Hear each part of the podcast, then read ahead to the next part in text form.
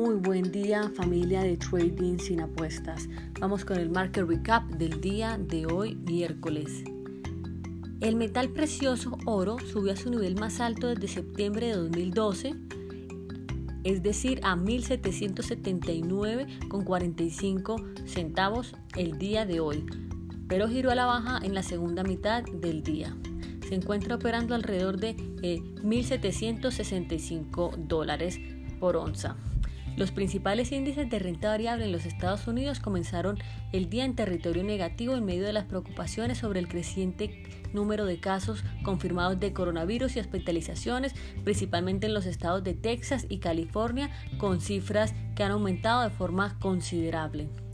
La noche de ayer, el American Petroleum Institute informó que sus existencias semanales de crudo aumentaron 1.749 millones frente a las expectativas de los analistas de 300.000 unidades. Hoy, la Administración de Información Energética también confirmó la noticia con, el, con un aumento de inventario de 1.4 millones. Los niveles generales de almacenamiento todavía se encuentran por encima del promedio de los últimos cinco años y actualmente son de 540.7 millones de barriles.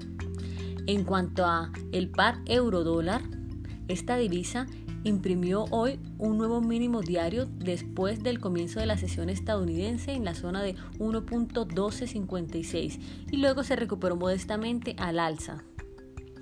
Este par se está corrigiendo a la baja luego de haber subido de 1.1170 a 1.1350 durante los dos primeros días de la semana. Esto es todo para hoy, que tengan un excelente resto de día.